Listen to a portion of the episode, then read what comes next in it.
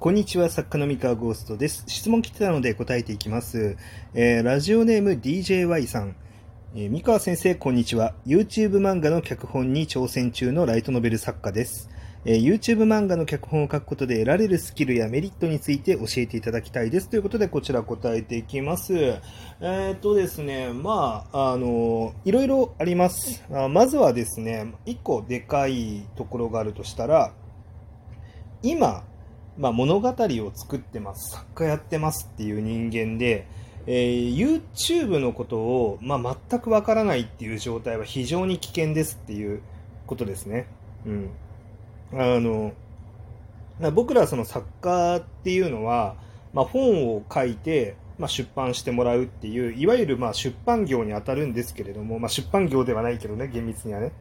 あの、出版、出版業界の中にいるんですけれども、えただ、まもっと広く言うと、うん、こう、エンタメ業界の中にいるんですね。エンターテインメント業界。で、まあ、エンターテインメント業界で、現状、その、YouTube、ソーシャルゲーム、えー、漫画アプリ、えー、この辺りに手が伸びてない状態っていうのは非常にリスクが高い状態であるっていう、まあ、この認識は持っといた方がいいなって僕は思ってるんですよ。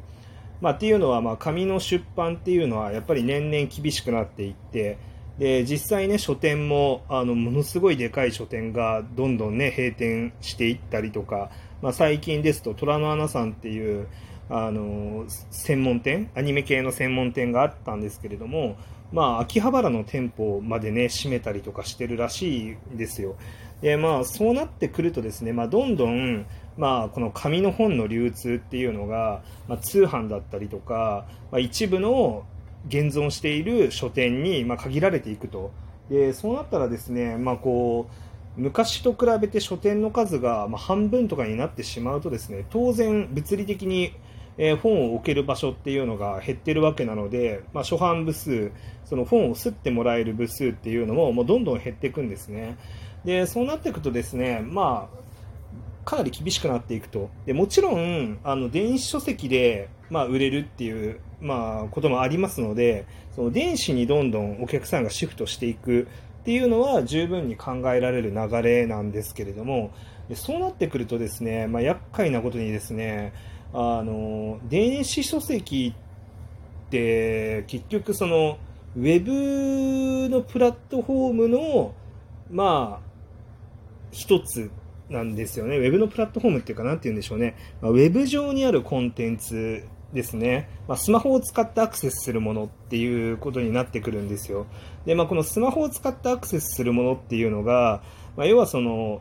YouTube だったりもそうですし、漫画アプリとかもそうなわけですね。で僕らその紙の出版だけをやってればよかった、えー、時代は考える必要のなかったことなんですけれども、電子書籍でいかに読者さんに届けるかとか、まあ、どうやってね、満足度をま観測して、え、より良いものを作っていくのかっていうのは、まあ、これまで考えなくてよかったことなんですね、言ってしまえば。なんですけれども、まあ、そこをどんどん向き合っていかなきゃいけないと。うん。ってなった時にですね、まあ、YouTube 漫画、まあ、ちょっと待ってね、あの話が飛んじゃったと思うように思うかもしれないんですけど、まあ、戻ってくるわけですよ、ここで。YouTube 漫画の脚本をやるということはですね、まあ、そのあなたの物語っていうのが YouTube で読まれるっていう、まあ、そういう経験ができるわけなんですよね。で、この YouTube で読まれるっていうのはすごい大事なことで、今まで、まあ、僕らそのライトノベル作家が、あの、相手にしていたお客さんっていうのはですね、あの、書店に足を運んでくれて、まあ、ライトノベルが好きで、みたいな、その、そのライトノベルの情報をキャッチできる人、みたいな。実はね、その、ごくごく一部の人だけなんですよね、このライトノベルを買ってくれる人っていうのは。えー、大ヒット作であってもですね、あの、実売部数で言うと、だからそのものすごく誰もが知ってる大ヒットと言われて実売部数20万部とかなわけなんですよ。20万人しか読んでないわけですね、言ってしまえば。あの、まあ、累計発行部数が1000万部とかにはなってるんですけど、そういう作品って。えーと、最新刊を読んでる人っていうのが、まあ、20万部あの20万人とかになってっちゃうわけですよでまあ1巻100万部っていう数字がほぼないのでまあソードアートオンラインはね1巻100万部っていうのを突破したらしいですけれどもあのこの1巻100万部のソードアートオンラインが、まあ、唯一と言っていいほど100万人読んでるその1巻をね、うん、ライトノベルかなって思うんですね。はい。で、ここでですね、まあ、100万人読んでるっていうのがどれだけの規模なんだっていう話なんですが、まあ、実は日本の人口は1億2000万人ぐらいいるというわけで、まあ、およそ1億だと考えてもですね、まあ、100万人ってなるとね、本当に1億の中のごくわずかなんですね。うん。あの、中高生とか若者に絞ったとしてもですね、本当にね、1%と言いますか、うん、本当ごくわずかな数パーセントぐらいの人口しか取れていないわけなんですよね。はい。で、まあ、その証拠にですね、あの、YouTube にはですね、何百万再生の動画とかね、何千万再生の動画みたいなものがありまして、まあ、単純に何百万人、何千万人が触れているっていう、まあ、そういうね、動画が、まあ、たくさんあるわけですよ。で、なってくると、まあ、より広い層、よりマスの層っていうのが、まあ、見てるものなんですね。YouTube とか。まあ、あと漫画アプリとかもそうですよね。で、こういう、なんかね、広大な、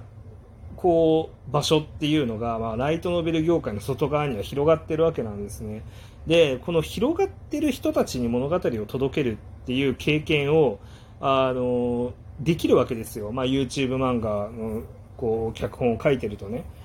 こう今までライトノベルの読者さんだけに伝わればよかった文脈が意外と伝わらなかったりとかそのライトノベル読者さん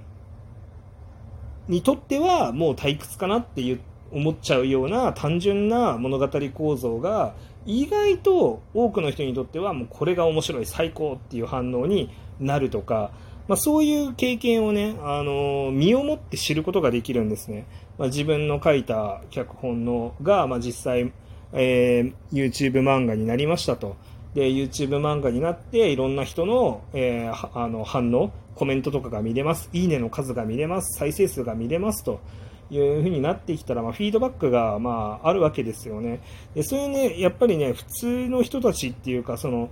まあ、まあ、より大勢のより大衆の人たちがどういう反応をするのかっていうのを、まあ、観測できるっていうねそのライトノベルではできなかったことっていうのは、まあ、できるかなと思いますでそこに届けるための物語構成をするためのスキルだったりとか、まあ、感性ですねアンテナだったりとかも磨かれますしあと単純にその尺が決まってるはずなんであの短い尺でズバッと面白く無駄なく物語を紡ぐっていうスキルも、えー、身につくことでしょう。うん。はい。っていう感じで、まあ僕からするともうメリットしかないかなと、うん、思っております。で、ただですね、え、そもそもなんですけれども、あの、メリットデメリットだけで考えてもしょうがないんじゃないかっていう気持ちもあってですね、そもそも自分の書いた作品が、えー、何十万人、何百万人と見られる可能性があるっていうだけで、まあ、ワクワクしませんかと、うん、そのなんか、それをやること自体がもう楽しくないですかと、うん、いうふうにまあ僕なんか思うんですよね。まあ、なので、まあ、やあのね、今ね、その YouTube 漫画に挑戦することになったっていうのであれば、まあ、そこにね、メリットとかね、あのスキルとかね、そういうの一旦脇に置いといても、まあ、大勢の人に読んでもらえるチャンスなんだっていう、まあ、このチャンス自体をね、ものすごく面白がって、まあ、波乗りをするようにね、あのー、はしゃぎまくればいいんじゃないかなと、まあ、僕は思いますけどね。うん。その、これね、やっぱライトノベル書く人にもね、本当に言いたい、言いたい、別に言いたくはないんだけど、こうなんか、その、そこに、なんだろうな、こうメリットとかばっかり考えちゃう人には、まあ、ちょっと言いたいなって思ってるのはなんかこれやるメリットあるみたいな話ってこうなんかメリットあるかどうかよりもなんかそれやってて単純に面白いじゃないですかっていう風にまあ思っちゃうんですよ。なんか面白いとかワクワクするとか、まあ、なんかその行為をすること自体がなんかもう人生のこう貴重な一部だなってまあ僕は思うんですよね。まあ、なので、その、やることのメリットっていうのも、まあ、大事ではあるんですけど、もちろん大事ではあるんですけど、まあ、メリットだけじゃなくて、まあ、それそのものを楽しむ、うん、っていうのは、まあ、いいんじゃないかなと思ってますね。まあ、もちろんね、その、プロの作家なので、あの、100%楽しむだけで物語が作れる回って話なんですけれども、あの、まあ、かといって、全く楽しまないっていうのは、まあ、ちょっと違うかなっていう、もったいない、もったいないかな。うん。違くはない。違くはないけど、なんかもったいない気がするんですよね。あの、本気で取り組んでいればいるほど、まあ、楽しいだけじゃ済まなくなるっていう、まあ、そういう面はね、もちろんあるんですけれども、まあ、楽しみつつね、あの、本気でも取り組むっていう、まあ、そういう姿勢でやっていけたら、まあ、最高なんじゃないですかっていうふうに、まあ、個人的には思ってますと。はい。というわけで、えー、こんなところですかね。まあ、答えになってるのかどうかわからないですが、まあ、DJY さんがね、あの、YouTube 漫画を、まあ、これからね、こう、楽しくやっていけることを、まあ、願っております。